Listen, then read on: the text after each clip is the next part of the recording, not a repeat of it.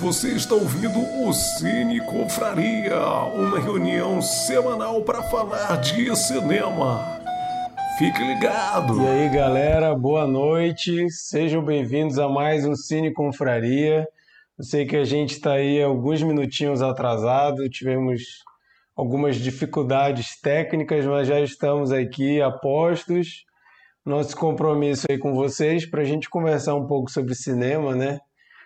É, nesses tempos caóticos, o cinema muitas vezes é um refúgio aí, né, para a gente fugir dos problemas, das notícias ruins e às vezes até para a gente passar mais raiva também, né, quando a gente percebe que a gente gastou duas horas do nosso dia vendo uma coisa que a gente achou muito ruim.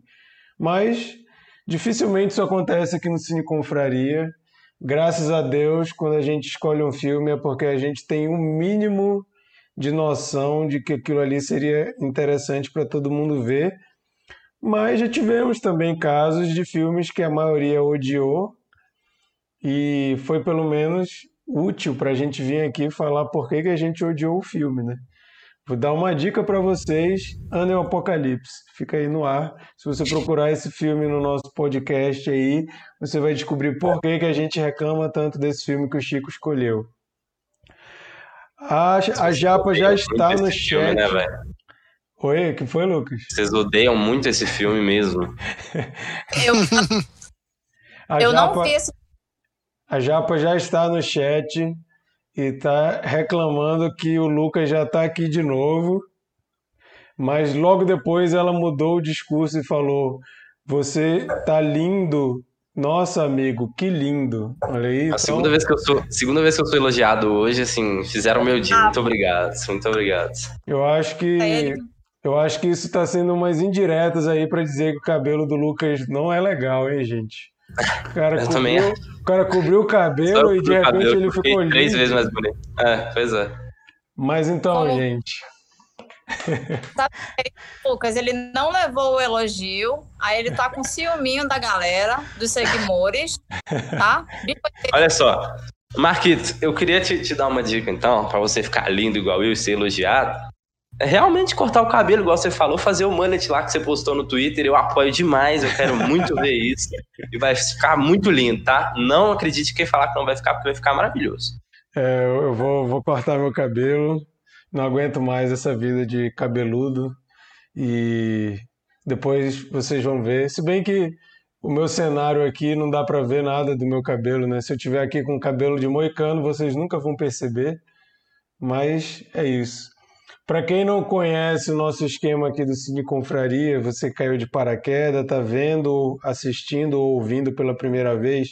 Eu sei que vendo e assistindo é a mesma coisa, tá, gente? Mas vocês entenderam. É, a gente é um grupo de amigos que se reúne toda semana. Toda semana a gente comenta um filme que um de nós escolheu. E nesse dia, um de nós escolhe o filme que a gente vai assistir para comentar na semana seguinte. É, o filme da semana passada que nós comentamos foi Minari, um filme maravilhoso, com seis indicações ao Oscar 2021.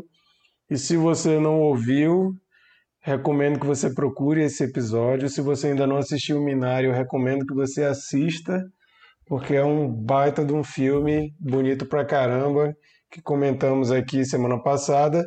E já fazendo gancho, comentamos com a Japa, que está comentando aqui, que está com ódio do Lucas estar tá participando aqui de novo e que achou ele lindo, de touca. A Japa e o Lucas são do outro cast, um podcast muito massa e que sempre estão participando aqui com a gente. De vez em quando convidamos e eles são é, loucos o suficiente de aceitar. E Ô, Marquito. Pode falar.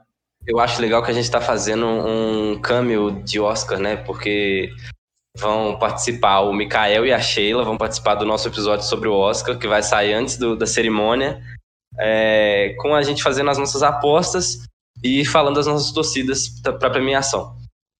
Então, e eu participei de um episódio de um filme sobre o Oscar, já participou de um episódio sobre um filme sobre o Oscar, e eu tô participando de novo de um episódio sobre o filme do Oscar. Então, assim, essa, essa essa junção aí tá, tá rolando legal.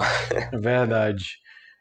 Nós estamos aí numa campanha para ver filmes do Oscar, porque não sei vocês, mas a gente gosta de assistir a cerimônia, podendo opinar o mínimo possível, né? Pelo menos vendo aí os filmes mais interessantes.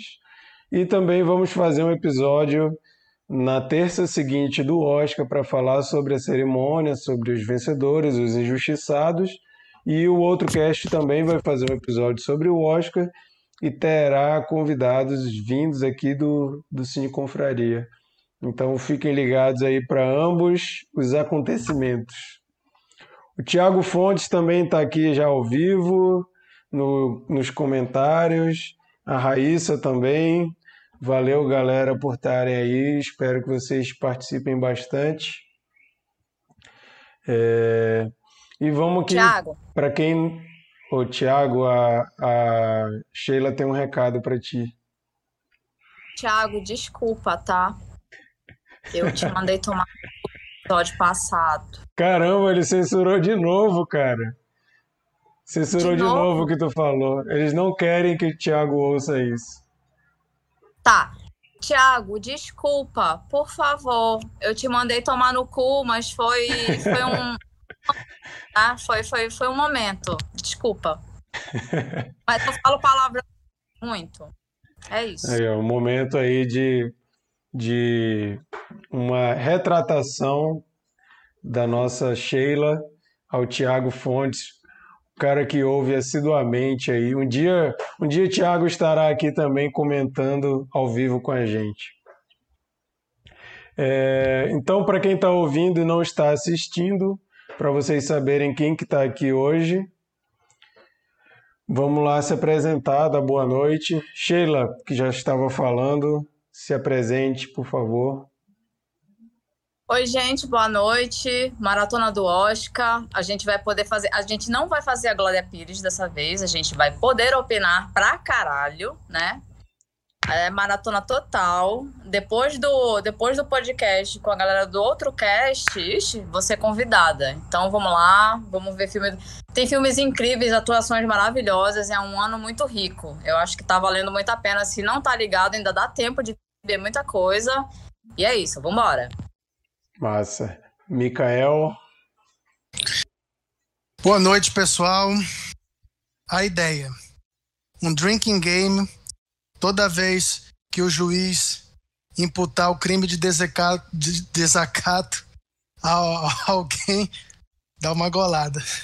Certeza que vocês vão gostar. Vai terminar o filme caindo, né?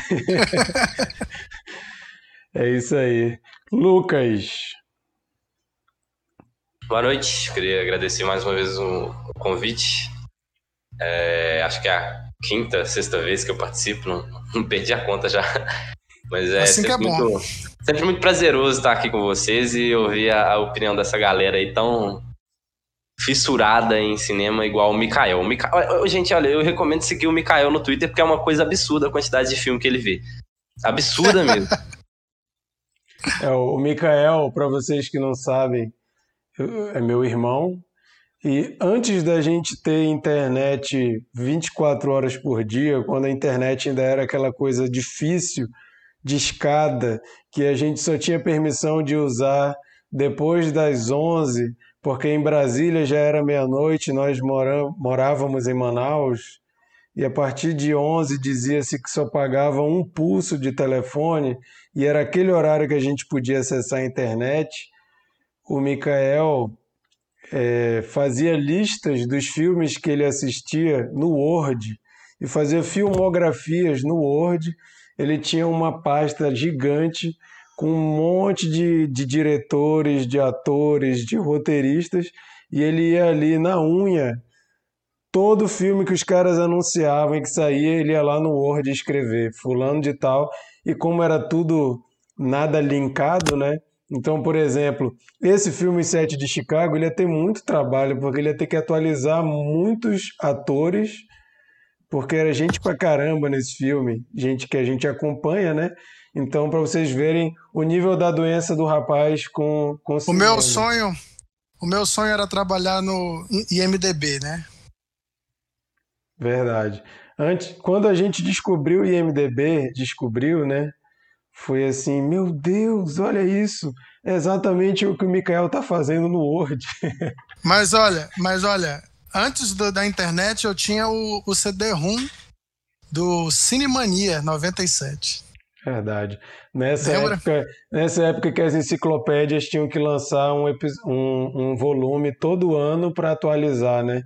Então tinha a gente fazia trabalho de escola com Mirador e Barça, que eram enciclopédias de papel.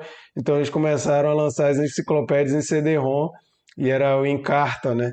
A gente tinha também o Encarta 97. Mas beleza, só para vocês entenderem como o Mikael sempre foi fissurado por cinema. Vamos fazer um episódio sobre lista. Mikael, não, o rei não. das listas. Não, eu não sou, eu sou o inverso, pelo amor de Deus. e o Mikael, quando ele foi pai, todo mundo pensou, agora o Mikael, que é, agora que ele é pai, ele vai ver menos filme. Ele dobrou a quantidade de filmes que ele via.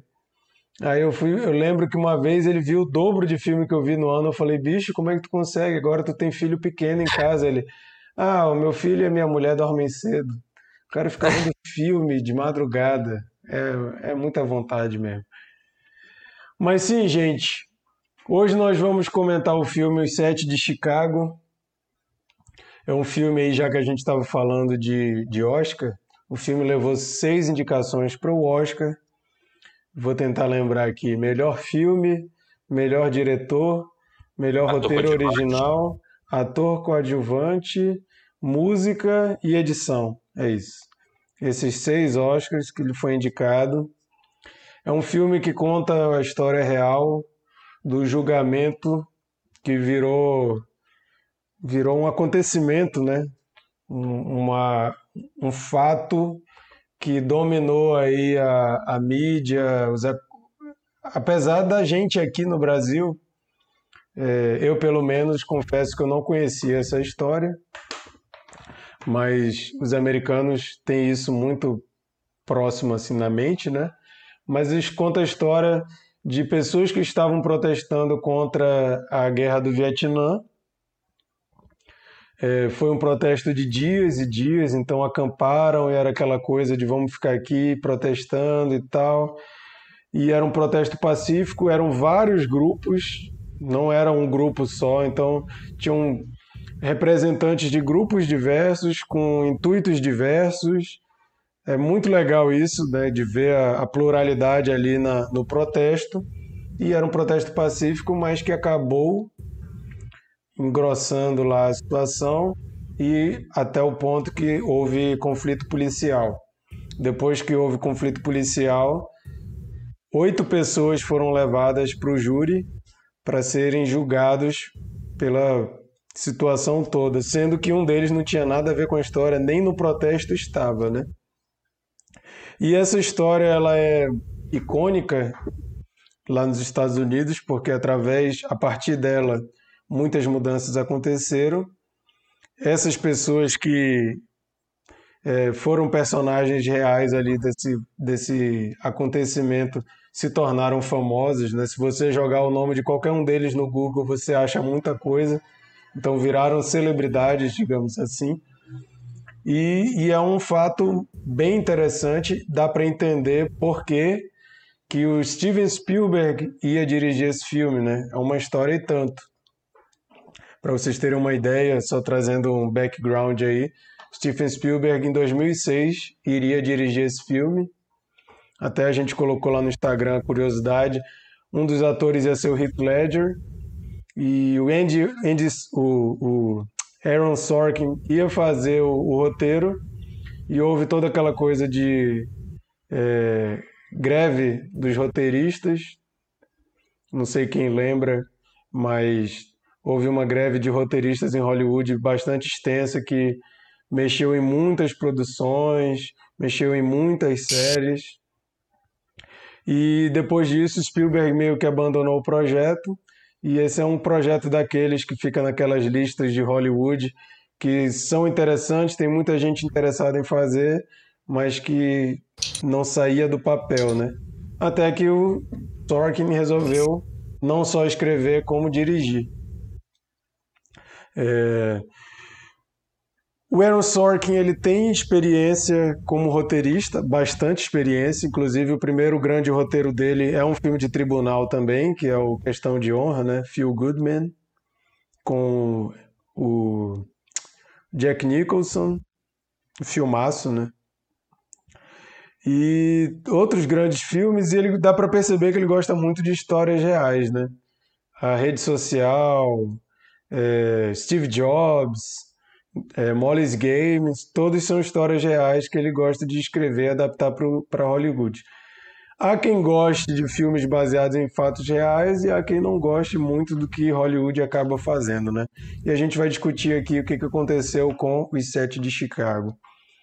Vou começar passando a palavra para Sheila, falar um pouco aí o que ela achou de forma geral do filme, o que chamou mais atenção, por favor.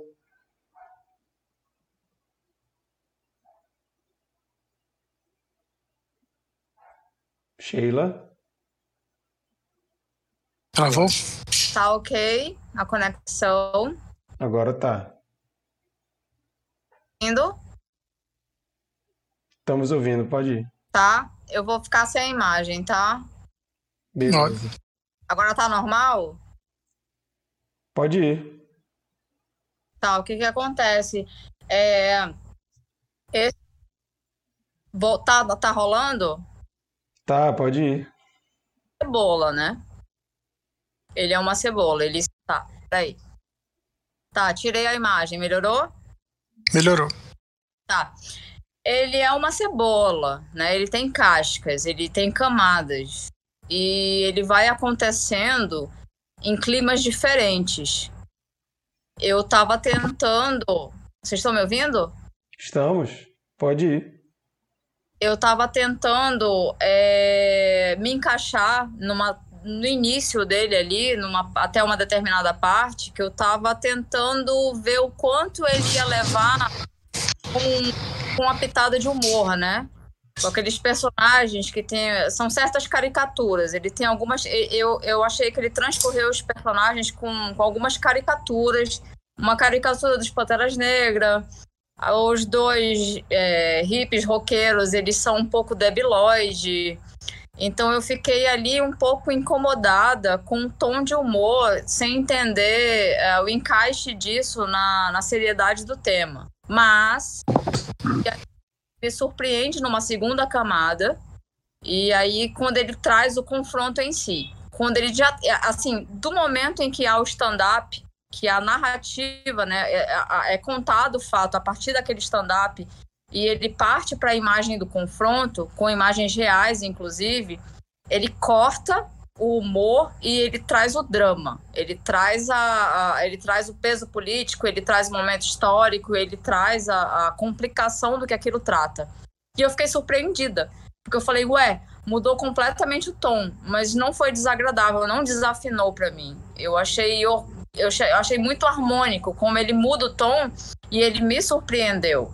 Né? Isso, isso, isso foi uma, uma um drop de, de, de, linguagem que foi muito interessante. Eu estava ali na dúvida se estava gostando, se não estava gostando por conta do, do humor das caricaturas, mas quando ele muda de tom e aí ele encaixou para mim, eu falei, nossa, gostei de ser surpreendida por isso.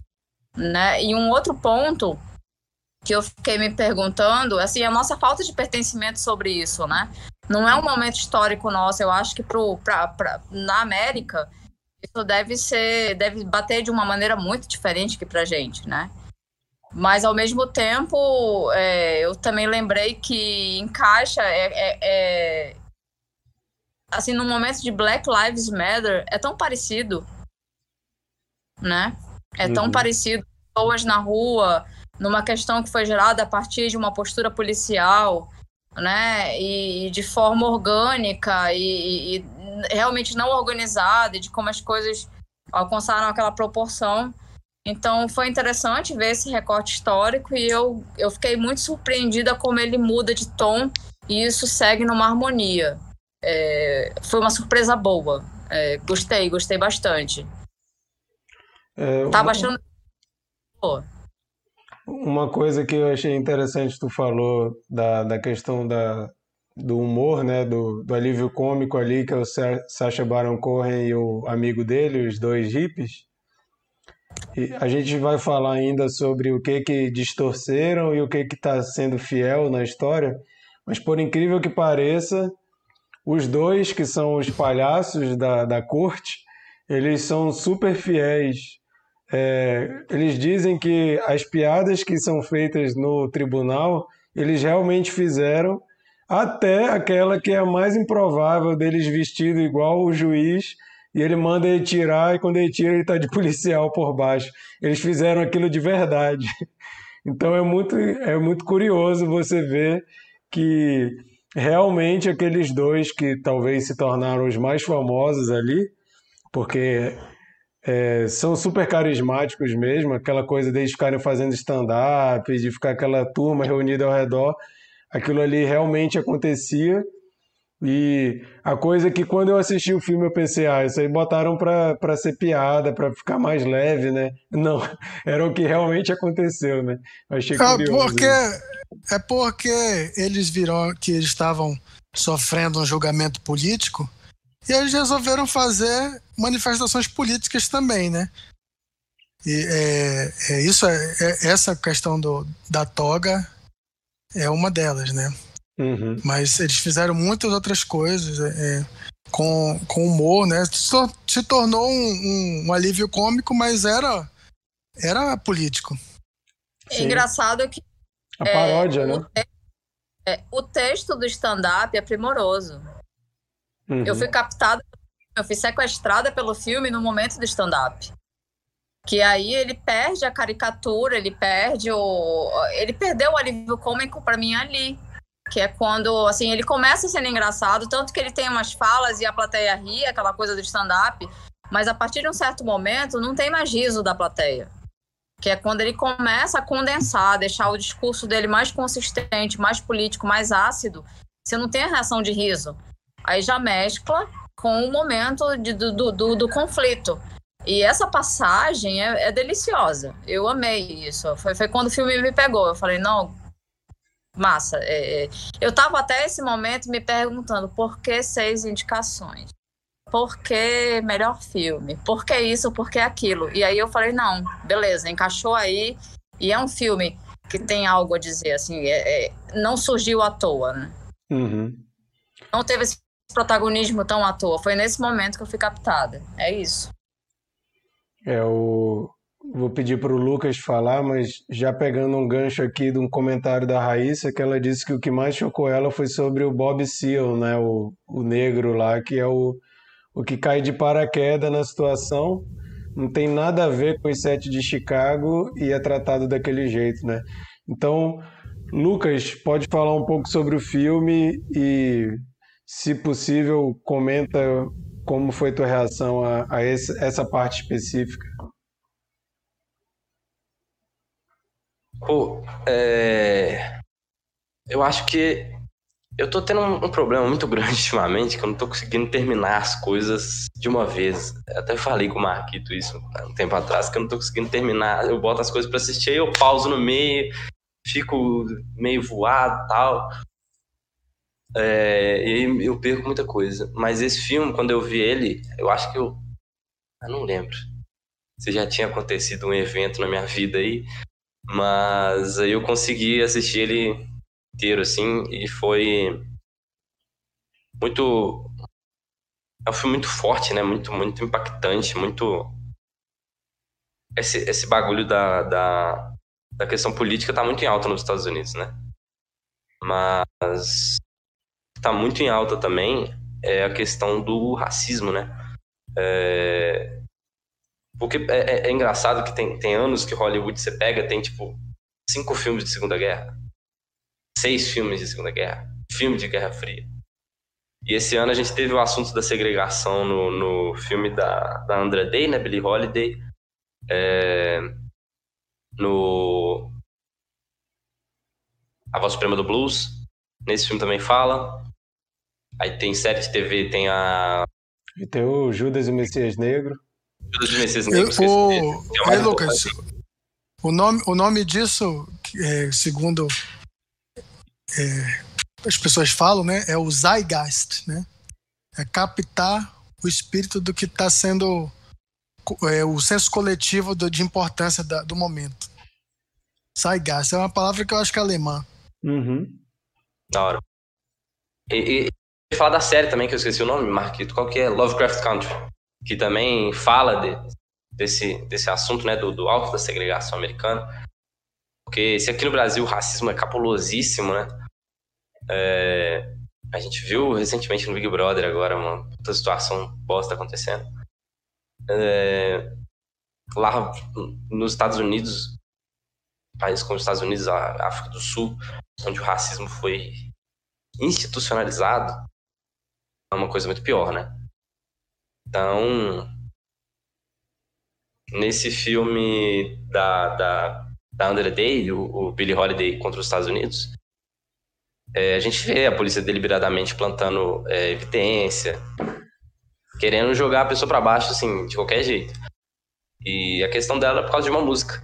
Música muito forte, por sinal, né? Muito importante, que é Strange Fruit. Não sei quem viu esse filme, Billy Holiday vs Estados Unidos. Opa, caiu. Ainda, ainda não vi. Tá na minha lista aqui, mas ainda não vi. Eu é, também não vi.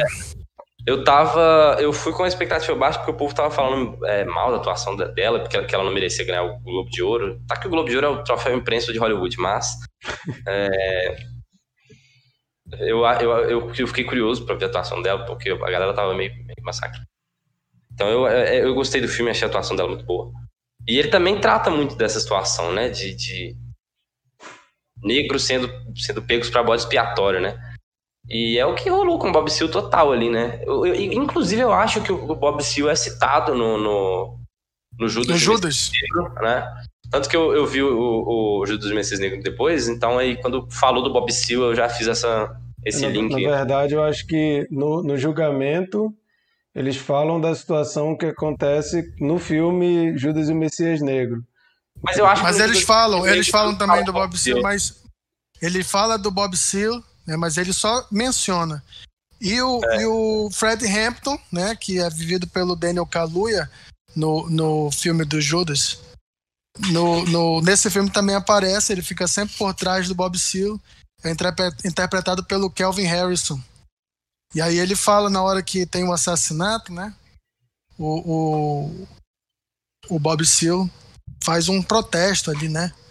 No momento chave do filme. Uhum. Ah, verdade. Então, é, o, que eu tô, o que eu tô querendo é, dizer... É interdisciplinar, né? É. O que eu tô querendo dizer é que, que sempre vai ter alguém para ser o bode expiatório. a gente teve isso no Brasil, cara. Você, todo, todo mundo lembra das manifestações de 2013 e uma pessoa foi presa. Uma pessoa foi presa. Que é o Rafael, Rafael Braga. Alguém, não sei se alguém lembra o nome dele, fala no chat aí. O cara tava com um é, pinho-sol, eu acho que tava com uma pequena quantidade de droga também, alguma coisa assim, maconha, alguma coisa assim. E é a única pessoa que foi presa e ficou presa, adquiriu pneumonia na cadeia, se fudeu mais ainda, perdeu anos da vida, porque é, é um cara negro, cara da periferia. É um cara que era conivente para eles pegar ele ali e colocar ele naquela situação e usar ele como bode expiatório que é para mim a mesma coisa que eles fazem com o Bob Seale no filme.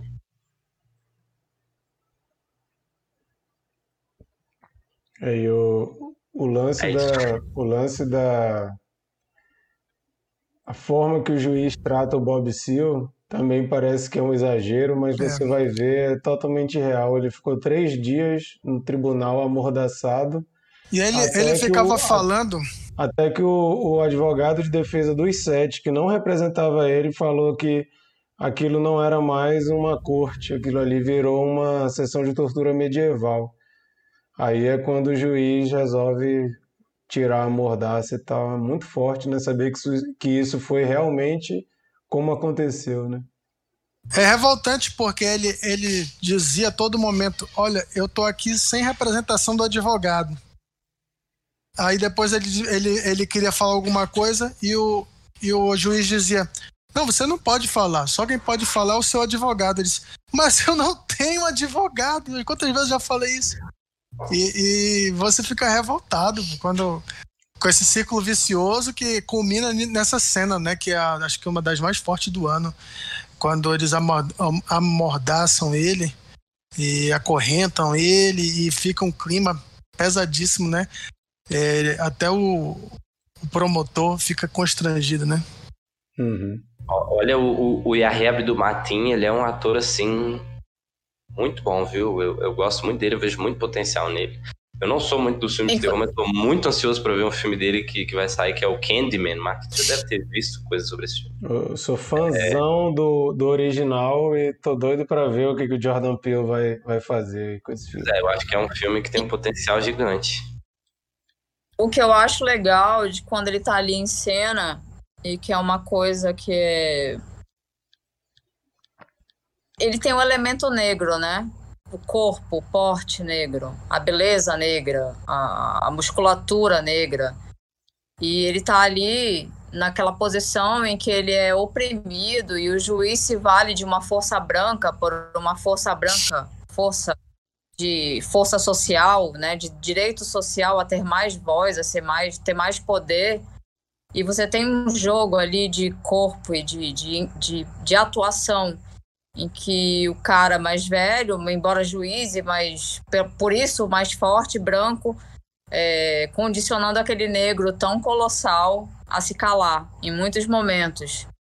E é, é uma. É uma não, não é bem brincadeira a palavra, é, grosseiro dizer isso, mas é um jogo interessante. Né? A força do negro, o poder da voz dele, e ele é calado por aquele juiz velho é, mais caquético, mais franzino, mas que tem o poder. E se torna mais forte do que ele, que é aquele poder todo em músculo. É... E, é um, e é um poder em nome da justiça totalmente injusta, né? Isso que é o mais Sim. revoltante. Né?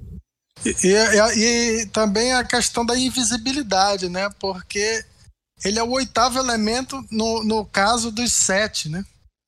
Todo mundo conhece como o caso dos sete de Chicago. E nem isso ele teve direito, né? De ser incluído. Sim. Até porque ele não tinha nada a ver, mas ele tava, ele era um dos réus. Embora ele não tivesse nada a ver com a história, ele, ele teria que se defender de, de qualquer forma.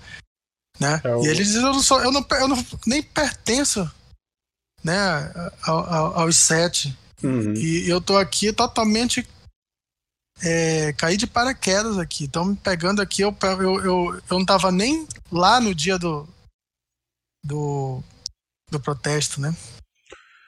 Micael, muito foi falado por críticos principalmente sobre o problema da direção do Aaron Sorkin, né?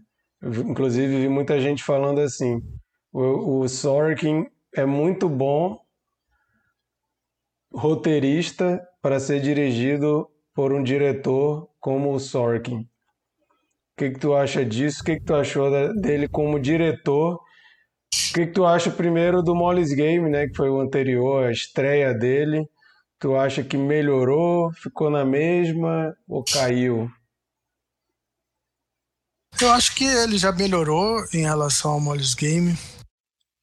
E ele faz uma direção correta, assim os aspectos de direção não são muito bem notados. Assim, é, você não vai ver um enquadramento genial ou uma, uma, uma, uma rima visual interessante, uma.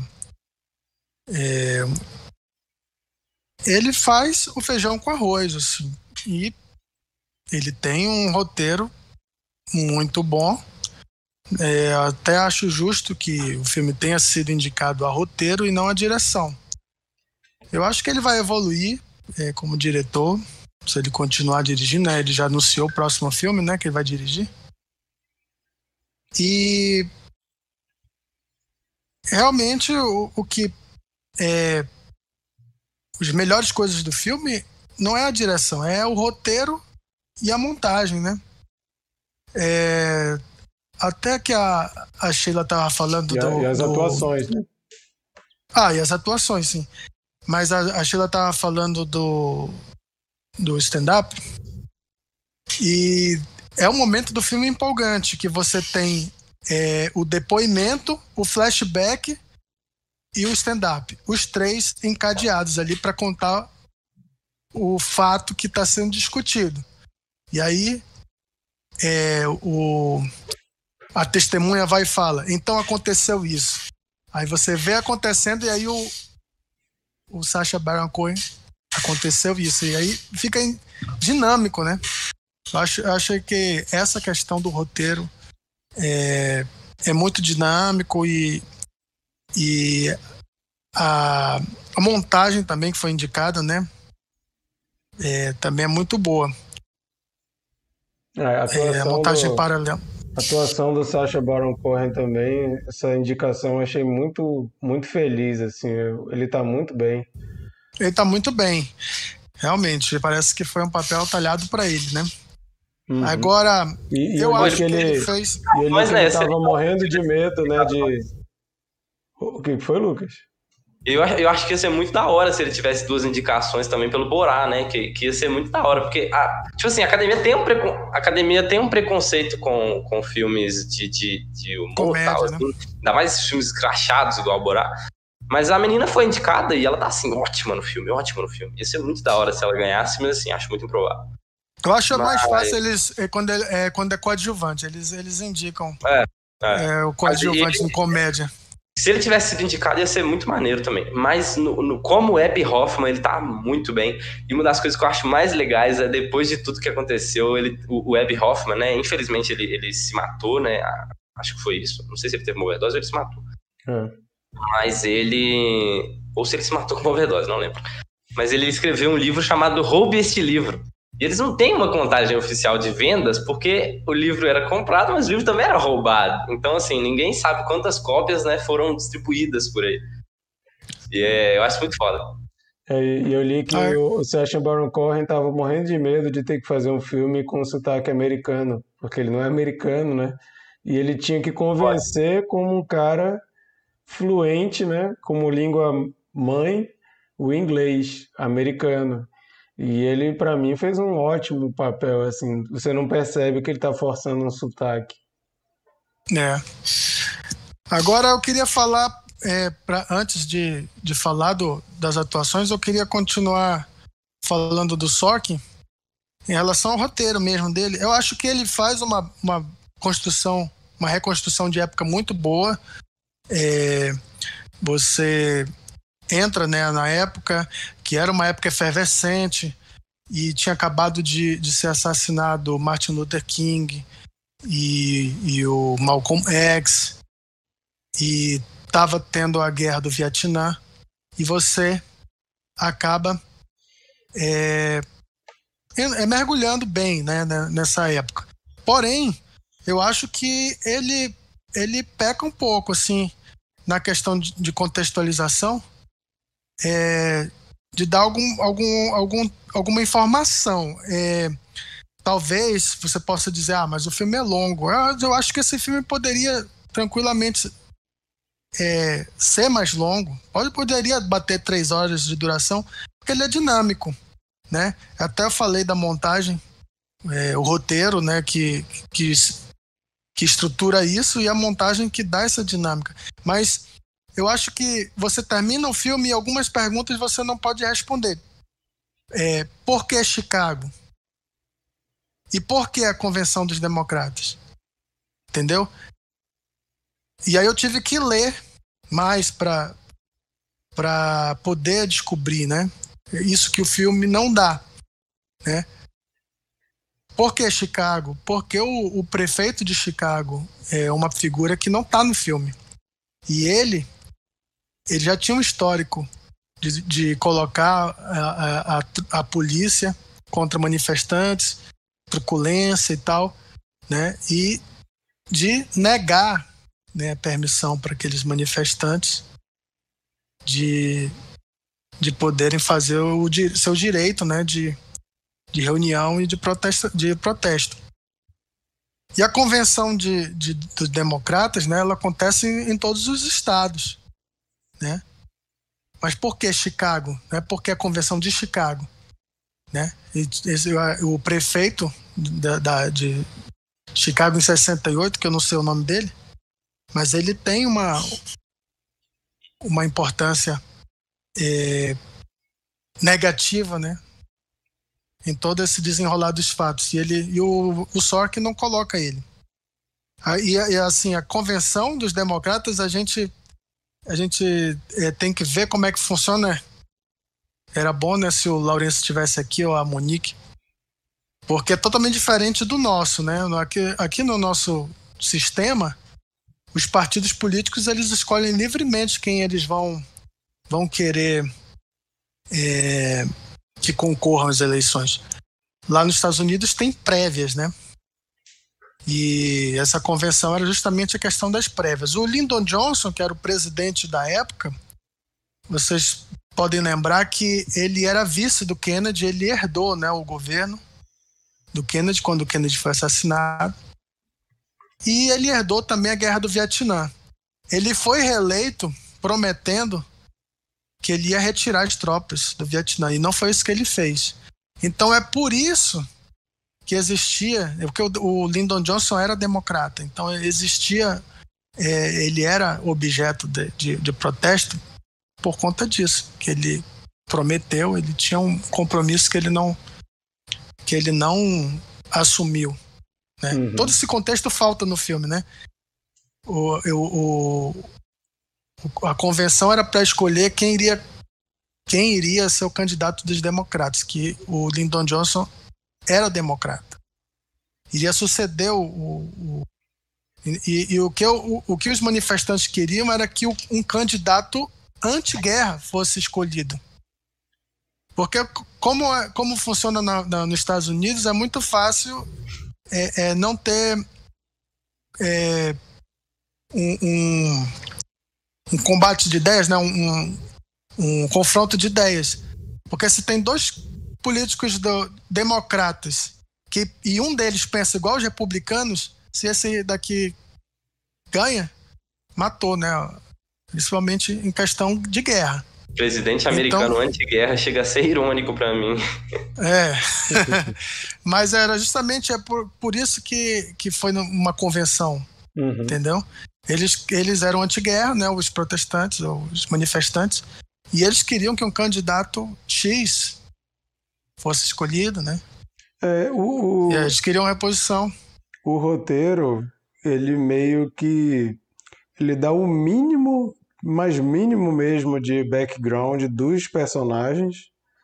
É, tipo, sei lá, cinco minutos de background e já começa a mostrar os protestos, né? Ele não tenta montar esse, esse pano de fundo, o que, assim, de certa forma é uma escolha do, do Sorkin, mas realmente, para quem não conhece a história, a gente fica sem ter esse esse como... esse, esse pano de fundo, né? É, porque como o filme é sobre o, o, o, os protestos, eles são o centro ali do filme, eu acho que tinha que ter mais informação, né? Eu acho que você termina o filme não, e, e, e ainda ter dúvidas sobre isso é um pouco ruim. Mas, em relação ao tribunal, eu não tenho nenhuma crítica, né? Como eu falei, ele tem uma dinâmica muito legal. É, ele trata os temas, ele passa é, meio, mesmo que seja é, um pouquinho, né? Ele, ele trata, trata do racismo, ele trata do, da guerra, e ele trata é, das diferenças, né, da, da heterogeneidade do grupo, né? O, aliás, já, já falamos do elenco. É, e, e, eu, eu sou um cara que eu não gosto do Eddie Redmayne, mas Ei. ele tá bom, bem no filme. Ei. Não... tu gosta? Somos dois, somos dois, somos dois. Eu também não Inclusive, gosto dele eu tava esperando a minha vez de falar que vocês vão ter que admitir que ele é bonito sim, que ele não é um galã feio. Tá? Não, não, não. Não, mas o que eu ia falar oh. do Ed Redmayne é. é mó legal é... que o, o. Como é que chama o personagem dele? Tom, alguma coisa, né? Tom Hayden, ele, você falou, eu não sei se você falou, eu viajei, mas ele foi casado com a Jane Fonda. E a Jane Fonda é uma das pessoas mais Ah, ativistas, assim, da, do- dos Estados Unidos atualmente. É muito foda isso, que uma velhinha de 80 anos vai pra, pra, pra frente do, do- da- Mas, da- mas dos órgãos é, pra ser presa, tá ligado? E ela É. foi casada com ele e eu achei isso muito maneiro quando eu descobri isso. é, É, Uma trivia. Sobre o elenco, eu acho que é um desafio para esse tipo de roteiro. Você, primeiro, você teoricamente tem sete protagonistas, o que já é muito difícil de você montar uma história em que você faça. eu, eu, eu não acho que os sete Não, não, são, não, é, são acho. Pois é, mas peraí, deixa eu falar. É, fica parecendo que, de certa forma, a gente não conhece nada sobre alguns deles e o cara teve que escolher sobre quem que ele ia falar, o que é totalmente compreensível, porque como que você vai dar importância devida para sete nomes? E ainda tem o Bob Seale que, a partir de um certo momento, Mas eu não acho- aparece mais. Peraí, deixa eu falar. Eu- Mas é, ele acaba escolhendo, é, por exemplo, o Ed Redmayne como um dos, se não for o principal, um dos principais, mas ele é um dos que tem a maior importância ali. E aí eu já já já tenho minhas ressalvas em relação a mudanças que se faz na história para ficar com um apelo mais hollywoodiano. Um dos ápices do filme, que é quando ele lê a lista dos nomes que ele ficava brigando, que o amigo dele ficava escrevendo todo dia de quem morreu na guerra. E assim, para mim era uma coisa que não tinha a menor necessidade dele ter mexido para ficar parecendo que o, Ed Redmayne que fez aquilo, porque se você for ler a história, primeiro não foi ele que fez aquilo, foi o coroa lá, o careca, o brother que fez isso. E segundo que Derringer. Isso, Derringer. E segundo, que não foi é, o, o, o arremate do julgamento. O que fala é que ele fez isso no início, antes de começar a sessão, e o juiz não deixou ele ler tudo. Então, assim, é, o meu maior O final problema... hollywoodiano. É, o meu maior problema com, com adaptações de histórias reais é de você parecer que tá dando uma mãozinha para ficar mais emocionante, quando, cara, a história real ela já é emocionante pra caramba. Vamos pegar, por exemplo, aquele das, das mulheres astronautas lá da NASA, não são astronautas, trabalham na NASA. Ah, mulheres além do, do tempo, né? Não lembro como é que botaram o nome. Estrelas. Estrelas. Estrelas, estrelas além do tempo, né? Isso. que eles fazem uma cena uma cena super eh, emocionante da menina tentando invadir lá a sala porque ela precisa dar, dar o cálculo para o cara poder decolar lá no foguete e, e não deixam ela entrar e fica aquela agonia. Aí tu fica pensando assim, como que a NASA, que é a NASA, deixaria um cálculo desse para último momento acontecer? Aí tu vai ler a história, aquilo ali nem existiu. O cara teve aquilo ali semanas antes do lançamento e tal. Então fica aquela coisa, vamos fazer um momento apoteótico aqui e tal. E sim, eu, eu tenho minhas dificuldades com esse tipo de coisa. Agora, sobre o elenco em si, eu que não sou muito fã do Redmayne também, eu acho que ele fez um bom papel, gostei dele no filme. E, mas assim, mesmo na tentativa de que ele fosse o principal, não tem como o Sacha Baron Cohen rouba o filme, cara. O cara rouba o filme e, o, e ele é um dos que criam, né, aquela, aquele antagonismo dos dois, o Ed Baron, o Sacha Baron Cohen e o Ed Redmayne, como se eles fossem forças opostas e fica fazendo aquela tensão que para mim aquilo ali é a cargo de roteiro também para ficar criando essa tensão e no final ter aquele eles se juntaram, né? Eles se deram bem.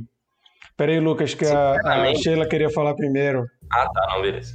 Sheila, Eu acho que a Sheila travou. Pô, Marquito, mas tu falou que eu ia falar. Peraí, deixa, deixa a Sheila falar que ela levantou a mão.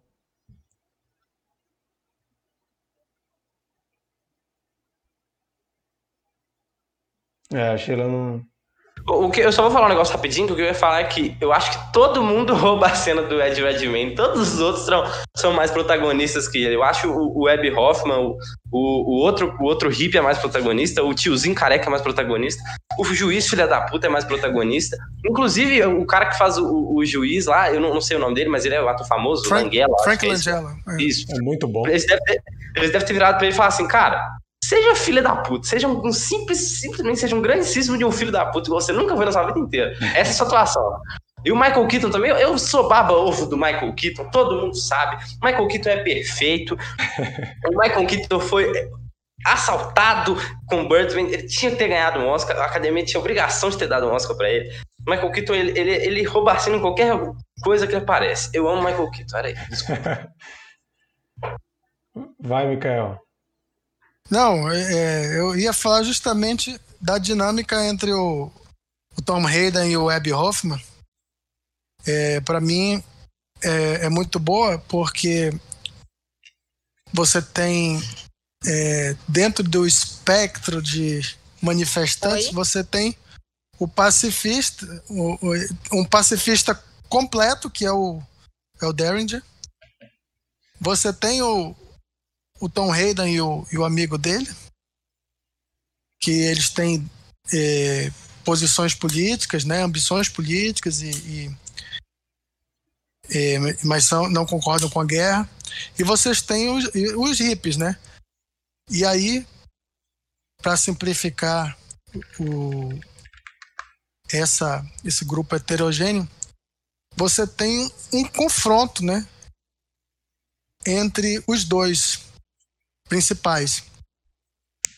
Mas é, a cena a cena que eu queria comentar quando o advogado Mark Rylance, que a gente ainda não falou dele, mas ele também é muito bom.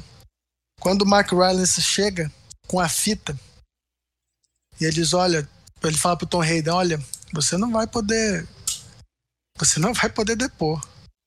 Porque a gente tem aqui e, e, a, e a promotoria também tem. E tá muito claro que você fala. Se sangue tiver que fluir, sangue vai fluir na cidade toda. É essa frase que você fala. Ele disse, não, vamos ouvir a fita. E eles ouvem a fita e depois eles fazem a simulação do do, do depoimento, né, do, do Tom Hayden, né? E ele vai ficando, é, ele vai se perdendo, se perdendo, né? E você, você fica, começa a pensar isso não vai dar certo, ele vai estragar tudo. E aí ele diz no final, não, chama o, Hoffman, chama o Abby Hoffman para falar no meu lugar.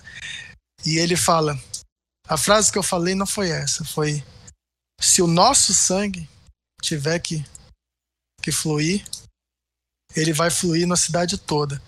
E aí, nesse momento, só com o rosto do o Sacha Baron Cohen, ele, ele dá a mensagem. Ganhou o meu respeito, né? Uhum. Ele, não, ele não fala, ele, ele mostra isso com, com o gestual dele. Cara, o Tom Hayden agora, vou tirar o chapéu para ele. E aí, a partir dali, ele, ele é capaz de, de, de defender o Tom Hayden da forma que foi, entendeu? E aí ele vai pra, pra, pra cena lá ser interrogado e, e entre é, sarcasmos e, e, tal, ele tem uma hora que ele fala sério e, e ele firma a posição, né?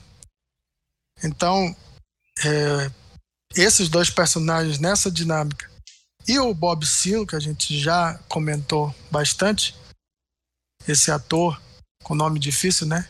Yahya Abdul Mateen II, ele precisava de um nome artístico, né? com as cenas dele com, é, confrontando o juiz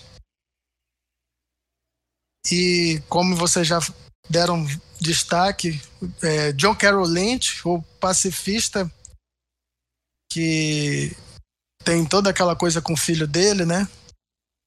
De, de dizer pro filho dele é, que, que sempre procurar a paz, né? E aí tem um momento que ele que ele desce a mão lá no, no policial, Que, é que não aconteceu, é, que foi para fins de dramatização, né? E o filho dele olha para ele, né? Esse personagem, embora não tenha muito espaço, ele ele é muito, ele é bom e o, e o Joseph Gordon-Levitt, né? Acho que foi subestimado, assim. É, o trabalho dele era difícil. É, ele tinha potencial para ser também vilão, né? Porque ele era o promotor. E o promotor na vida real também era canalha, mas como forma de, de licença poética também o Joseph Gordon-Levitt abrandou o personagem e ele demonstra uma certa é, dubiedade, né, uma ambiguidade no, assim, em, em, ter que fazer o trabalho dele e, ao mesmo tempo, é, ter uma certa simpatia que vai crescendo, né? A situação Uhum. do, de todos, né? Inclusive na, na cena do, do que o Bob Seale é, é acorrentado e amordaçado, ele para tudo, ele não consegue dar continuidade, né? E ele ele pede a anulação do, do julgamento para ser cindido, né?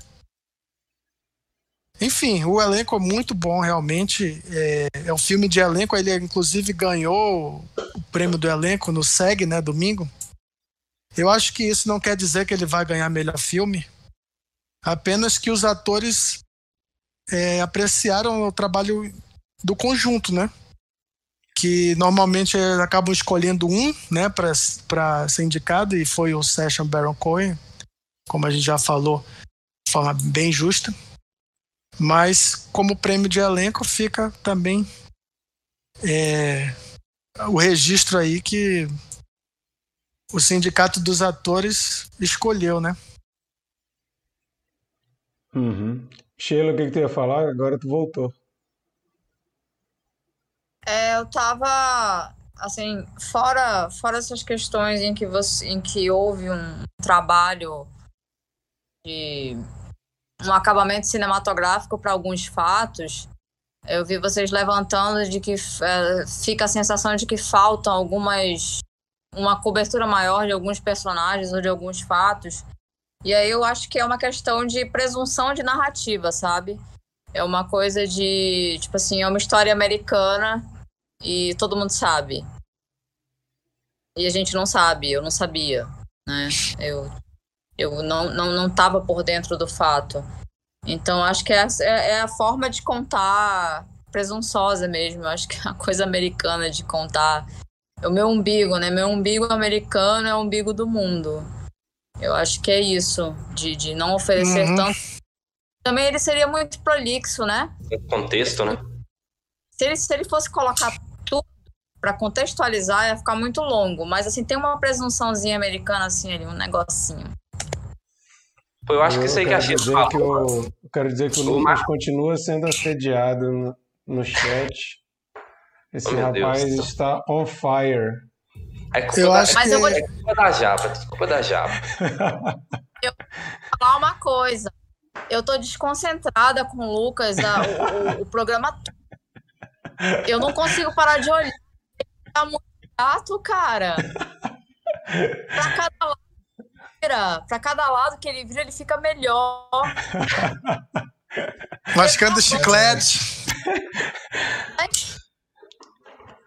É complicado, é complicado. Tô roxo. Mas ele não é só um rosto bonito na TV, ele também tem conteúdo. Então, nossa, nossa. Tá difícil Lucas. Até perdi minha linha de raciocínio aqui. Hoje, uma coisa que eu acho que é, que é interessante também quando a gente fica pensando na, assim, o filme é um filme de tribunal. Lembrei, Marquinhos. Mas... Posso falar? Pode. É só que é isso que a Sheila falou e que o Mikael tinha dito antes, que a gente não sabe como funciona o sistema da, da, da do Congresso uh, Democrata, é isso? Convenção. Convenção, isso. Mas é, é eu acho que um, é, os casos são populares lá, eu vejo tipo o caso do O.J. Simpson. O brasileiro não conhece o caso do O.J. Simpson. O caso do, do, dos Olhos que Condenam, não sei se vocês viram essa série na Netflix também, muito forte. E é um caso que ninguém sabe aqui. Então eles não precisam contextualizar, porque assim, é exatamente o que a Sheila falou, o americano pensa no próprio umbigo. Então assim, eles querem fazer para eles para vender para o mercado deles. Então, não precisa dessa contextualização. A gente que quer de fora, que quer gostar do filme, entender ele inteiro, que lute e pesquise, sabe? Mas é, é acho que lá deve ter sido recebido melhor, porque o contexto já é mais fácil para eles e tal. E pra gente é muito diferente, né? Um sistema muito diferente, completamente diferente. E, e voltando ao que eu estava falando, a, apesar de ser um filme de tribunal, a parte que a, dependendo, né? Eu, eu pelo menos, eu estava mais interessado é, em como que aconteceu para eles virarem réus do que o tribunal em si, porque eu não conhecia a história. Então, no início, você olha aquelas pessoas e você pensa como que isso chegou ao ponto deles virarem réus, né? E eu achei muito interessante, é, para quem não conhece a história, a forma que o Sorkin resolveu escrever. Porque se eu conhecesse a história, para mim não eu, eu poderia ver só o tribunal de boa. Ou eu poderia já ver o tribunal sabendo o que, que aconteceu. Mas eu não conhecia a história. E ele conta de um jeito a forma que ele escreveu esse roteiro ele traz um elemento de suspense da gente querer ficar atento de olho fixo na tela para entender o que, que aconteceu que eu acho que mesmo com essa suposta é, presunção de que todo mundo já sabia o que, que era, eu acho que ele escreve de um jeito que, que capta quem não conhece a história. Quem não conhece o que, que aconteceu, pelo menos a impressão que ficou em mim, é que é uma história muito interessante e você fica doido para que no decorrer dela chegue logo o momento do confronto. Você fica esperando, vai, as coisas vão aquecendo, aquecendo, aquecendo para chegar no momento do confronto e a gente entender. Como se fosse um filme de ficção que você fica ouvindo, vendo o filme, esperando a grande revelação, né, do que aconteceu. Tem muito filme de tribunal que é assim, né? Você fica vendo o tribunal, mas você não vê o que está o que que tá por trás e o ápice do filme é quando você descobre o que aconteceu. E mesmo sendo um caso popular, pelo menos nos Estados Unidos, ele constrói de um jeito que esse suspense vai sendo é, alimentado aos poucos.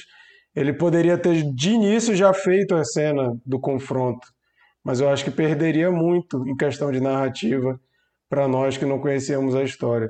Se fosse confronto no início e o resto só tribunal a forma que ele faz a dinâmica, para mim, ela é assim, para aplaudir mesmo. Não é simplesmente uma história contada com início, meio e fim. A Sheila, depois o Mikael. Tá, eu ia fazer assim. Pelo que você falou, eu já tenho mais ou menos a tua resposta, mas para vocês, vocês dois aí vocês acham que tem tribunal demais? Do júri?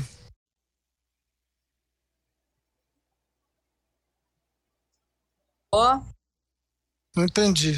É, vocês acham que tem tribunal demais no filme? Não.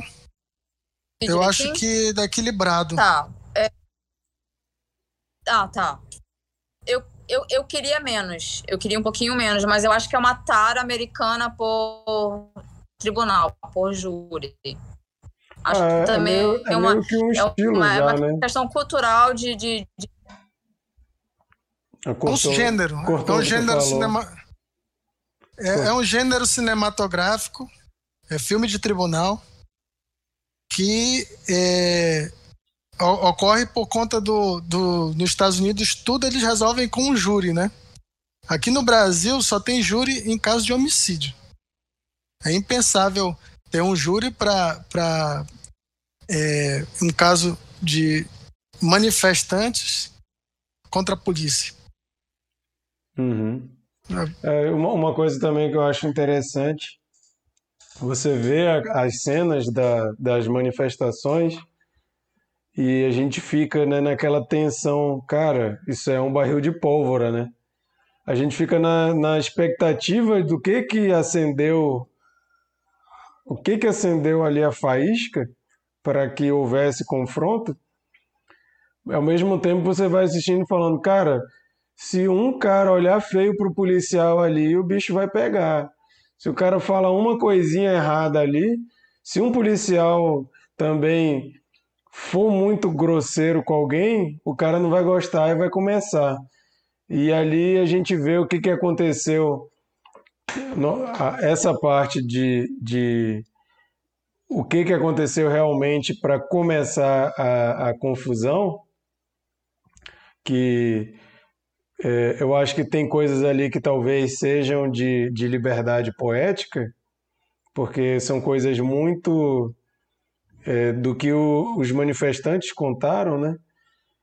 Aquilo ali a gente fica assim, caramba, é, é muito fácil dar merda nisso aqui. O próprio caso do, do, do, do personagem do, do Ed Redmayne, que quando ele começa a incentivar o povo a, a ir para a briga, é por causa do mal entendido, né? Um mal entendido, às vezes, vai fazer toda a confusão começar. Não sei se vocês lembram, se vocês foram, como que foi a experiência de vocês das manifestações de 2013, que eu acho que é a, a manifestação mais mais próxima no sentido da grandiosidade que a gente teve no Brasil. Assim, quer dizer, eu acho que tinha muito mais gente do que lá, não sei. Mas é, quando a gente estava ali naquela manifestação, eu lembro que tinha muita coisa assim, né? Aquela coisa. A qualquer momento alguém pode começar uma confusão e tinha aquela tinha aquele aquele discurso pronto já, né? Começou confusão, senta no chão, para a polícia ver que você não está envolvido. E tinha gente que claramente estava no meio querendo confusão. Eu tinha amigos, inclusive, que estavam indo porque queriam confusão. E tinha gente que tava lá querendo na paz e tal, com criança.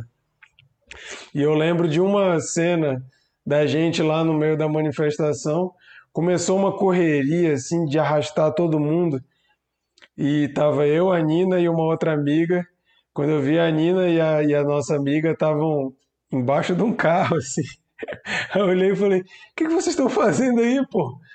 Aí, sai daí do meio, tá tendo confusão, não tá não, tá assim e tal. Aí a gente olhou, deu um minuto, todo mundo parou assim, ficou, por que a gente tá correndo aí? Não sei. Aí todo mundo percebeu que não tinha acontecido nada. Aí parou, né? Aí ficou aquela coisa, ah, não aconteceu nada não. Mas é essa coisa, né? É, é a mesma reação de, de estádio, essa coisa da, da catarse coletiva, né? Eu fui assistir no Mineirão o jogo do Brasil e da Argentina, meu amigo, eu tava assim, vai ter porrada a qualquer momento. E eu tava tenso. Eu assistia mais a arquibancada, que eu tava num lugar que tinha brasileiro e, argentino misturado, do que o jogo. Eu ficava assim, olhava pro jogo, olhava pros argentinos e brasileiros, olhava pro jogo, olhava, falava, bicho, se começar uma confusão aqui, eu não vou conseguir sair do meio, tá muito perto. Então fica aquela tensão, né? Eu acho essa, essa confusão do filme, o ápice ali de como que vai começar a, a confusão, me lembrou muito isso. Apesar da heter, heteroge... Eita, como é que fala essa palavra? De ser tão heterogêneo ali, né? É muito heterogêneo e com certeza tem gente como o coroa careca lá que não queria ir pra porrada com ninguém. Mas ele tava lá no meio e sobrou para ele também, né? Uma, um comentário muito legal também, né? É, ele, o Abby Hoffman narra isso no stand-up dele, né? É como a confusão estourou na porta de um pub onde estava cheio de granfino que estava acompanhando a, a, convenção pela TV sem saber do que estava acontecendo do lado de fora. Eu acho isso surreal, né? E até que ele diz, ó, teve um momento que o lado de fora invadiu o lado de dentro, que foi justamente quando quebra o vidro, né? No, os policiais e o, e o é, começam né, a, a, confusão, batendo nos manifestantes e quebram o vidro e aqueles granfinos olham e descobrem que está tendo aquilo é, exatamente naquela hora, né? É uma, uma coisa meio absurda a gente pensar, né? Uhum. Agora, eu quero destacar aqui Mangrove, que faz parte do Small X, do Steve McQueen. É, quando, quando o Lucas foi falar de séries que estão abordando esse tema do racismo, eu pensei que ele ia falar de Mangrove. Tu assistiu Mangrove? Ainda desconheço, não. desconheço. Porque o Mangrove também é de tribunal. É, em outra ocasião, né, que é, também é de época, mas é, Mangrove é um bar de jamaicano lá, nos, nos, lá no Londres. E houve confusão com a polícia também. Essa é a do Só... John Boyega ou Mikael? Não, o John Boyega faz outro episódio. O John Boyega faz o terceiro é episódio. Mas é a série que, que é, tem? É porque cada, cada é. episódio é uma história. Ah, sim, Isso. entendi. Ele, ele ganhou um prêmio pra essa série, não ganhou? Ah, acho que sim. Mas assim, é, é, é porque como os dois filmes tratam de tribunal e de direitos civis, né? E foram lançados assim muito perto, acaba que o Mangrove acaba empalidecendo os sete de Chicago, gente. Que o Steve McQueen é muito bom como diretor. Assistam, gente. Se quem, quem tiver Globoplay, eu soube que entrou no Globoplay. Massa. Bom, gente, então vamos falar a nossa cena preferida e dar a nota. Sheila.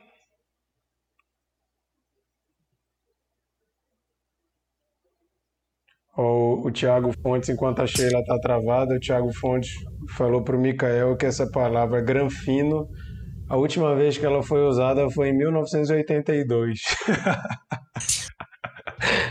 Você que teria acaso, sido em 68 também. Por acaso, em 1982, o Marquito e o Mikael já tinham por volta de 20 anos ali, mais ou menos.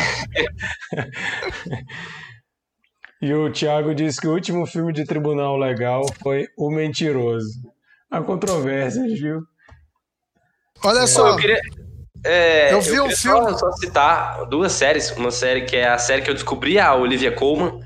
Que não sei se vocês assistem série britânica, essas coisas.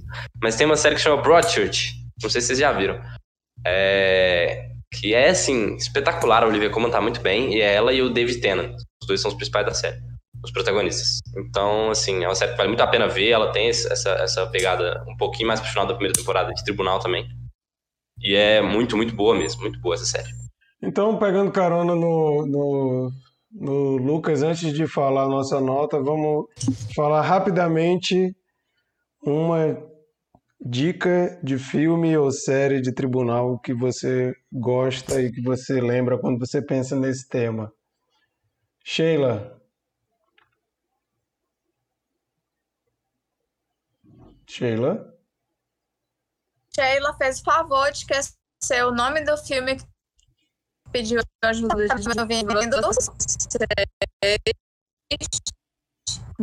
Eita, que a Sheila travou. Travou enquanto, enquanto a Sheila volta, vai, Micael. Bom. Oi, vocês estão me ouvindo agora? Estamos. Não estamos mais. Vai, Micael, fala aí. Bom, filme de tribunal, é, já que a gente está falando do Aaron Sorkin, é uma questão de honra, né? É, tribunal militar com Tom Cruise, Demi Moore, Kevin Bacon Muito bom. e Jack Nicholson. E foi, acho que talvez o roteiro que o, o Aaron Sorkin surgiu. É, e ele é um filme muito bom. O Tom Cruise é um advogado que vai, vai, defender um, um cara um militar, né, um soldado, um, não sei se é soldado, se é cabo, que de, é, é acusado de homicídio e é no tribunal militar, então tem essa particularidade e, e tem a cena mais famosa do Jack Nicholson. You can, you can handle, handle the the truth. mas, mas ó, também o John Grisham, né, é um autor, um escritor que se notabilizou pelos livros jurídicos. Teve uma época nos anos 90 que só dava ele, né? E aí tem muito filme do do John é, baseado em obras do John Grisham. Tem o Cliente, tem o Tempo de Matar. É o, Muito se, legal. Se o Bernardo tivesse aqui, eu acho que ele ia falar o Tempo de Matar, porque ele já citou esse filme outras vezes. Esse filme é muito bom mesmo. E, e, e, outro, e Samuel L. Jackson. E outro que eu acho que vocês não vão falar, Testemunha de Acusação. Peraí, tu já tá falando baseado, mais uma dica, baseado, cara? Baseado na Agatha Christie. Então... a Sheila nem conseguiu falar ainda e tu já tá dando outra. Não, mas esse, esse daí é, é clássico, cara. Dos anos Tá 50. Não vem com desculpa, não. Tá bom, Mikael. Eu só vou deixar nerd. Tá podendo, assim. Nerdzão e cabeção de cinema. Eu tava, eu, eu tava enchendo aqui pra tu poder voltar, fazendo por favor pra. O filme é, são as duas faces de um crime, Edward Norton, Richard Gere, e é um dos filmes que tem um dos plot twists muito mais bom, né?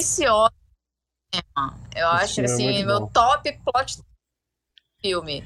Tá, na, tá no top plot Foi- twist. Foi o filme Não que me fez. nada. Foi o filme que me fez ficar fanzoca do Edward Norton. Ele tá muito bem nesse filme. Maravilhoso, E a minha dica, maravilhoso. a minha dica vai ser um filme que muita gente não assiste por medo, porque acha que é um filme de terror, mas tem pitadas de terror, mas é um filme de tribunal, O Exorcismo de Emily Rose. Só É verdade. uma interseção entre filme de terror e filme de tribunal. Eu acho muito bom, vale a pena assistir. Ô, Marquito, deixa eu falar um negócio rapidinho também. Pode. Indicar um livro aqui também, é uma, assim, um filme que é O Sol é para Todos. Que o filme Ah, é com o Gregory Peck. Gregory Peck, isso mesmo. E tem o Robert Duval novinho, Robert Duval novinho, devia ter uns 25 para 30 anos ali. Você vê o Robert Duval assim, novinho. E o livro é do caralho, o livro é do caralho. É uma história sobre o racismo é, no auge da segregação ali norte-americana. E tem uma, uma parte que passa também no tribunal ali, no filme principalmente eles, eles abordam mais, então assim, é, é- vale muito a pena ver também esse filme. E Vale ler o a livro também. Maravilha. Então, nota pro filme. Filme 7 de Chicago, né? Minha nota foi nota 8. Sheila. Sheila. É sempre assim, né? Nota 8. 8. Tá, tá aí. Nota 8. Minha cena favorita é a cena do stand-up. Beleza. Mikael. Nota 8 também. Não foi nada combinado, tá, gente?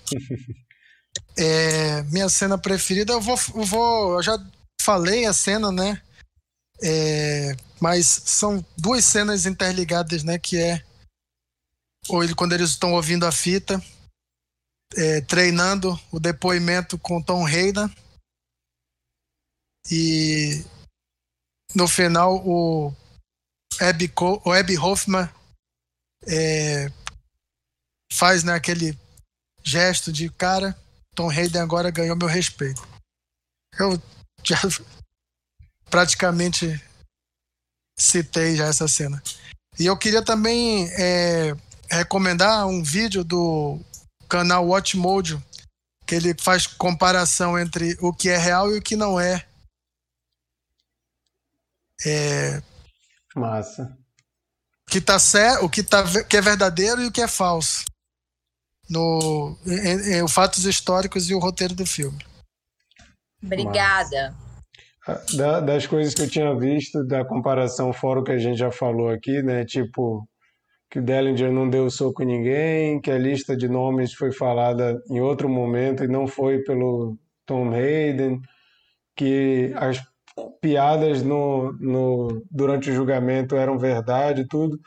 Outra coisa que eu vi que pode confundir é, aquele par romântico lá que é a gente infiltrada, aquilo ali é floreado, tá, gente? Não existe. Não existe, não existe personagem. Existiram vários agentes infiltrados e eles juntaram tudo num personagem só, mas fizeram que ela era par romântico é, do Jerry, né?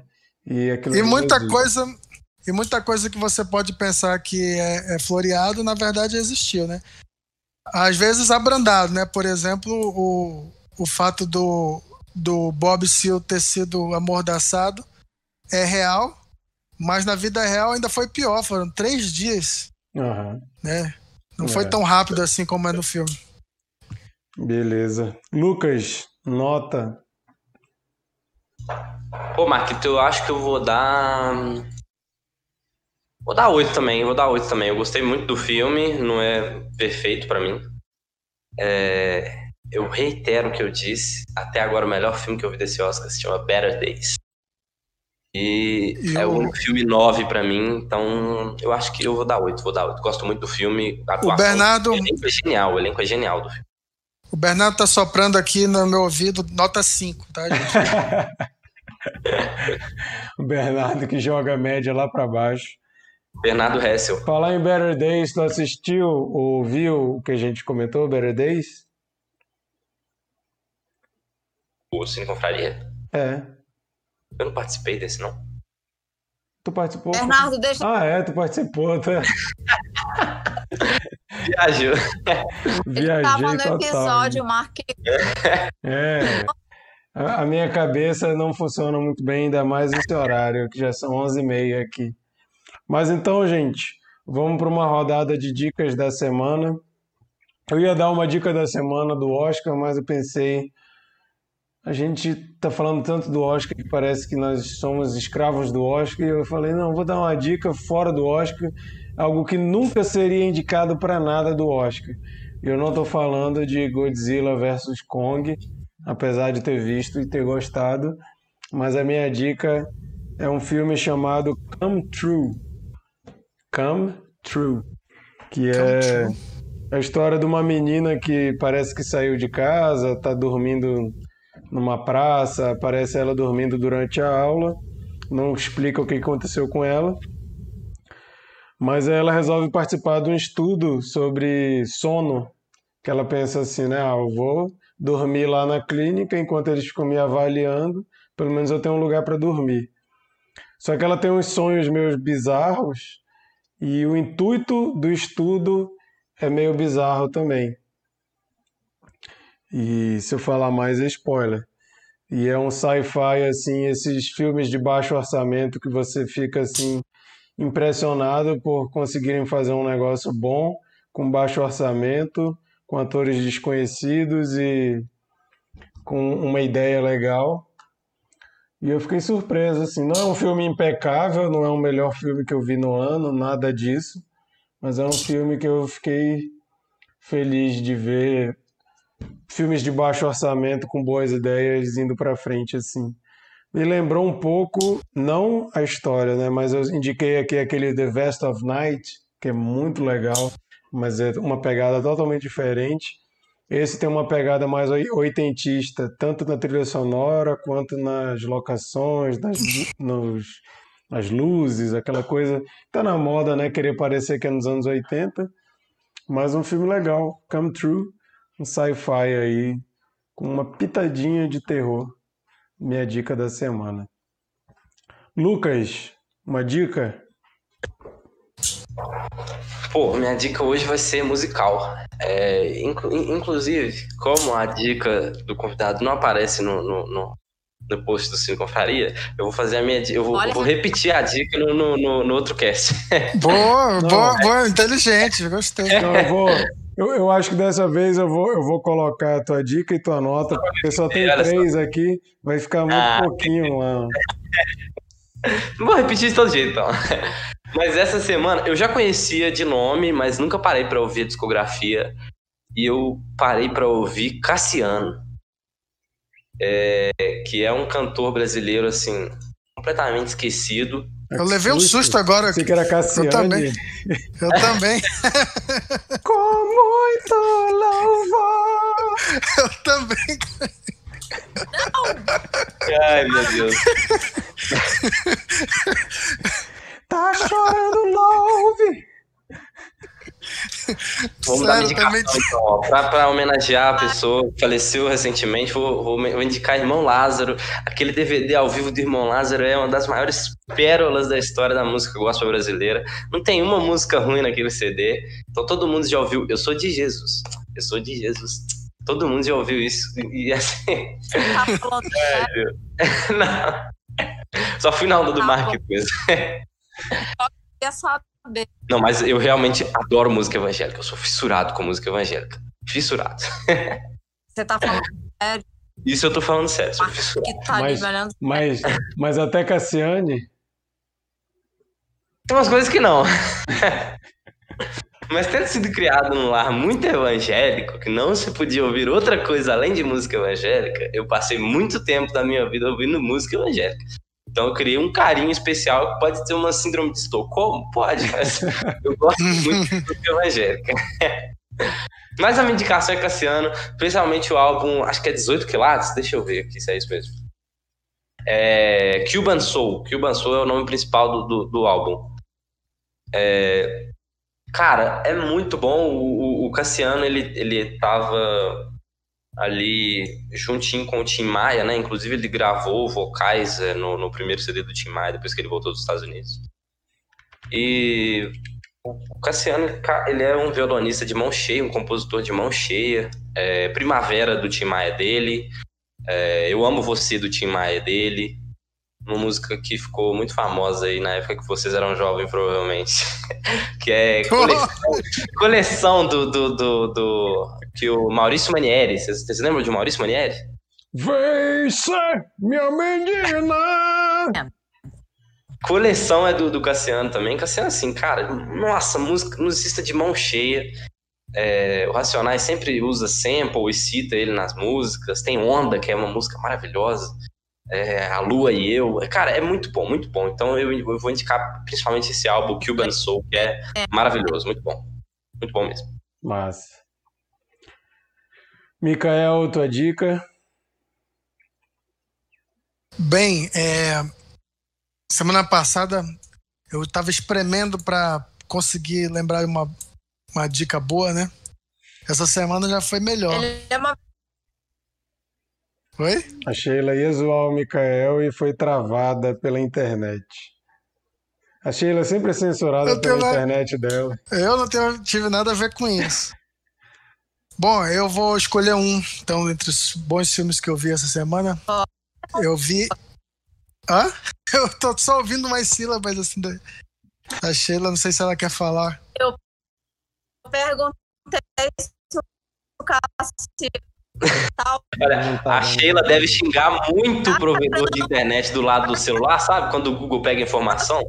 O provedor deve pegar também, eles devem cortar a internet dela, assim, deixar um, um décimo da internet dela. assim.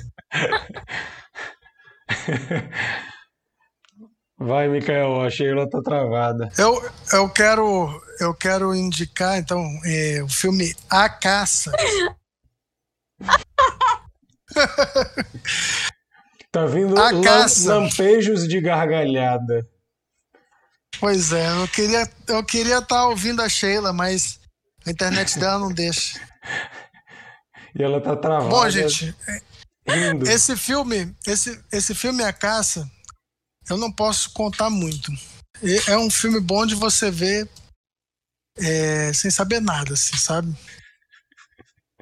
Além do título, né? Mas assim, a- é- é- como eu posso falar, gente? É, é- os- as pessoas acordam um dia e estão sendo alvo né? Lembra um pouco de Bacurau nesse sentido. Elas estão sendo alvo de, de outras pessoas e elas não entendem por quê. Só vou falar isso. Hum. E assim, o filme tem no, no seu DNA é, o é Lost, né? Porque o roteirista Damon Lindelof, né? Escreveu o filme. E Nick Cuse, filho do do outro roteirista de Lost, né, o Carlton Cuse. Esse filme é muito E legal. tem uma discussão sobre polarização política. É, sarcástica. É, assim, tem coisas engraçadas, tem coisas bizarras, assim, é, é, é uma salada bem feita. E a questão política pode ser até controversa, se, se era bom, dava um bom debate. Mas filme delicioso de ver, uma hora e meia rapidinho. Procurem. Quem tem Telecine, eu assisti também no Telecine Play. Então, é isso.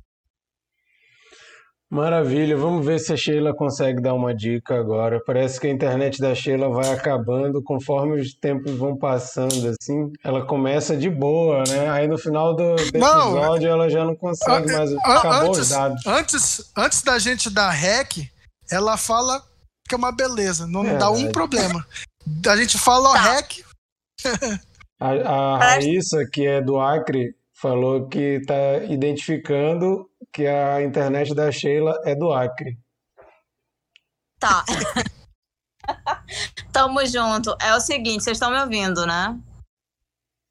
Estamos. Eu tirei a imagem porque esse filme merece respeito. A minha indicação dessa semana vai ser no Oscar. Eu tô, tô, tô mergulhada no Oscar, tô cadelinha do Oscar, vambora. E é um filme que me roubou. E, enfim, eu não vou falar muito, porque eu vou guardar o que eu vou falar pro, pro podcast do outro cast do nosso querido lindo Lucas, novo galã. tá, a minha indicação dessa semana é The Father. Caralho. Filme. Caralho. O que, que o Anthony Hopkins fez ali, cara? Que filme, que narrativa, que roteiro, que ideia, que, que, que baixo custo, sabe? Ele tá caro. Esse, esse filme, se for caro, é pelo elenco. É só por isso. Porque é um filme barato. É certeza que ele foi barato. Mas é, o que esse cara fez com o olhar dele nesse filme, é, o que ele traduziu no corpo e no olhar pro que o personagem tá passando, é surreal. É sublime. Tu, tu tá é lembrando, tu tá lembrando que foi a minha dica semana passada, né? Tô nem aí. Eu não vou repetir na arte duas semanas o meu pai. Tô nem aí. Mas é minha dica da semana. Foi a melhor coisa que eu vi, assim, no apanhado de coisas que eu vi. Então, pode mesmo. tirar. Usa a dica do Lucas, que aproveitar que ele tá aí, ficar três dicas.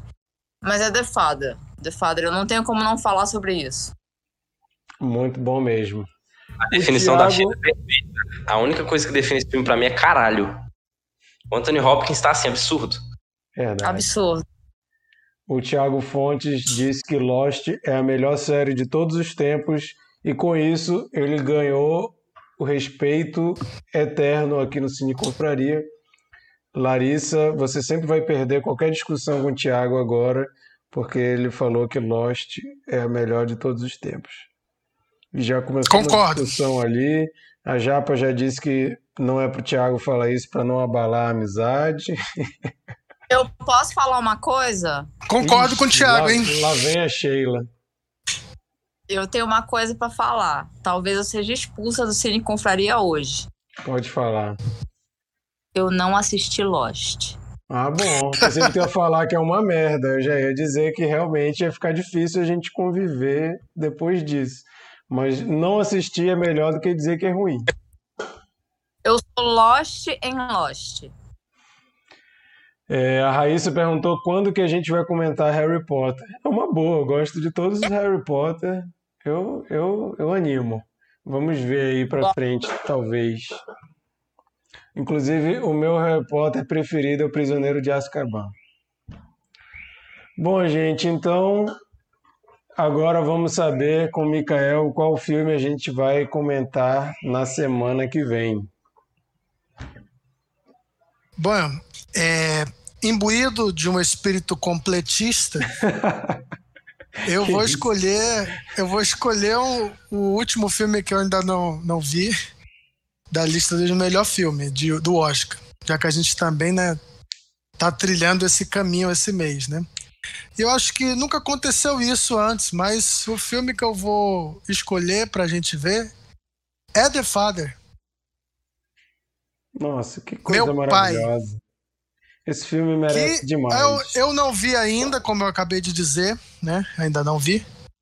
Mas de tudo que é, que eu consigo captar, é, me tá dando uma sensação assim de anti-Dick Johnson, sabe? Vamos descobrir isso no próxima semana. é, inclusive, quando eu vi meu pai, eu pensei, quando eu terminei de ver, quando eu vi meu pai, o filme, tá, gente? Eu não tô falando do meu pai, não, meu pai, não, falando do filme. Quando eu vi M maiúsculo, meu pai com P maiúsculo, eu pensei assim, quando terminou, eu pensei, esse filme dava uma dobradinha interessante com as mortes do Dick Johnson. Mas, como o Mikael falou, vamos deixar essa discussão para a semana que vem. E já lembro vocês que as mortes de Dick Johnson, já faço aqui uma reclamação, uma van premiere da nossa discussão sobre o Oscar. As mortes de Dick Johnson deveria ter sido indicada a melhor documentário. Deveria, um absurdo deveria. não ter sido. E nós temos um episódio do Cine Confraria falando sobre as mortes de Dick Johnson. E para você que está tentando aí se situar no Oscar e ouvir falar sobre os filmes do Oscar, nós já temos vários filmes aqui comentando vários indicados ao Oscar. Fica a nossa sugestão aí, vocês olharem. Tem Promising Young Woman, tem é, Minari, Minari, Better Days, é, esse de hoje, e tem mais. Não vou lembrar de todos, não, não vou ficar aqui falando assim, mas você pode procurar. E semana que vem, mais Oscar, então, vamos comentar o filme Meu Pai, que teve aí algumas indicações super merecidas. Ouso dizer até que merecia mais indicações do que ganhou. Mas é. Spoiler, aí. spoilers do, da semana que vem. Mas é isso aí. Raíssa não tem no Netflix, infelizmente. A gente vai ter que dar nosso jeito aí para conseguir o filme. Mas para tudo tem solução, não se aflija. Depois a gente vê isso. É, então é não, isso. Mas, galera. mas vai entrar, vai entrar no catálogo de um monte de, de, de, de aplicativo aí para aluguel. Essa mas... semana já. Ah, essa semana? Será que vai dar tempo da galera ver? Espero Eu acho que, que essa semana. Legal. Se for, melhor ainda. Mas a gente a gente vai dar essa dica então lá no nosso Instagram. Fiquem ligados no nosso Instagram que a gente vai avisar assim que a gente tiver essa notícia. Então é isso, gente. Obrigado aí, Raíssa, Tiago, Japa. É... Janilda, que Janilda vulgo Elias ou Elias vulgo Janilda. É, a pessoa que entrou aqui só para chamar o Lucas de lindo e saiu, Gabriela Fontoura. Valeu, Gabriela Fontoura. Quero mandar um beijo aí para todas as tá, minhas. Tá aumentando a nossa audiência, viu? O Lucas tá aumentando a nossa audiência. Nossa, Muito hoje obrigado, Lucas. Hoje eu tô tipo Vando, já posso cantar você, é luz, só de tanto que jogaram calcinha pra mim, que loucura. O próximo episódio a gente vai sugerir que, que o Lucas for participar, que ele participe apenas de touca, para subir ainda mais a nossa audiência. Lucas só de touca e, e, mais longe, assim, para a gente poder ter uma imagem mais geral. O, o Tiago perguntou quando a gente vai comentar Rambo. É uma boa também. Prometo que assim que passar o Oscar e a gente parar de, de usar o Cine Confraria para cumprir a nossa tabela de filmes do Oscar que a gente quer ver, a gente volta aí à programação normal de escolher filmes novos ou filmes velhos. Ó, é o seguinte, se o Lucas sempre vier gato desse jeito, ele, eu quero muito que ele entre pro time formalmente, assim, Japa, oh. te segura. Eita! Olha, eu quero ver porque, porque a, a, Sheila tinha dito que ia chamar a Japa como, como convidada. Eu quero ver se ela vai chamar mesmo, hein? Japa. Japa, eu não sei Eu não. já lancei lancei essa flechada pra esse queijo mineiro aí, que tá aí nesse canto. Olha, Entendeu? e já, já fica a dica pro Thiago, quando tu vier comentar Rambo com a gente, vem de touca, cara. Já viu Pois que, é, já viu touca que é é- a receita do Gente. sucesso. vou participar só de touca. Pronto, tá dentro. Bom, gente, então é isso. Boa noite. Obrigado a todo mundo que ouviu aí ao vivo, participou nos comentários. Obrigado você que está ouvindo depois como podcast, você que está no nosso canal do YouTube ouvindo também. Curte a gente lá no Instagram, acompanha para saber os filmes da rodada, saber das curiosidades, ver os trechos aí que a gente posta. E se inscreve aí no nosso canal no YouTube. Se você só, só tá ouvindo e não está participando do chat, fica o convite. A gente grava todas as terças, às 22 horas, horário de Brasília. Se você participar comentando, enriquece aqui a nossa discussão e sempre bom a gente ouvir as contribuições de vocês ao vivo e poder concordar ou discordar ou somente rir do que você falou. Fica aí o convite. O mundo inteiro está assistindo. Ó. então É a última isso, frase gente. do filme. É a última frase do filme, mas serviu como, como slogan. né? Então é isso, gente. Obrigado, boa noite. Até semana que vem. Valeu. Tchau, tchau. Gente, Tchau, tchau. beijo. Valeu, gente. Valeu, gente. Obrigado, Marquito. Valeu, Lucas. Até mais. Mu- muito lindo, Lucas. hein?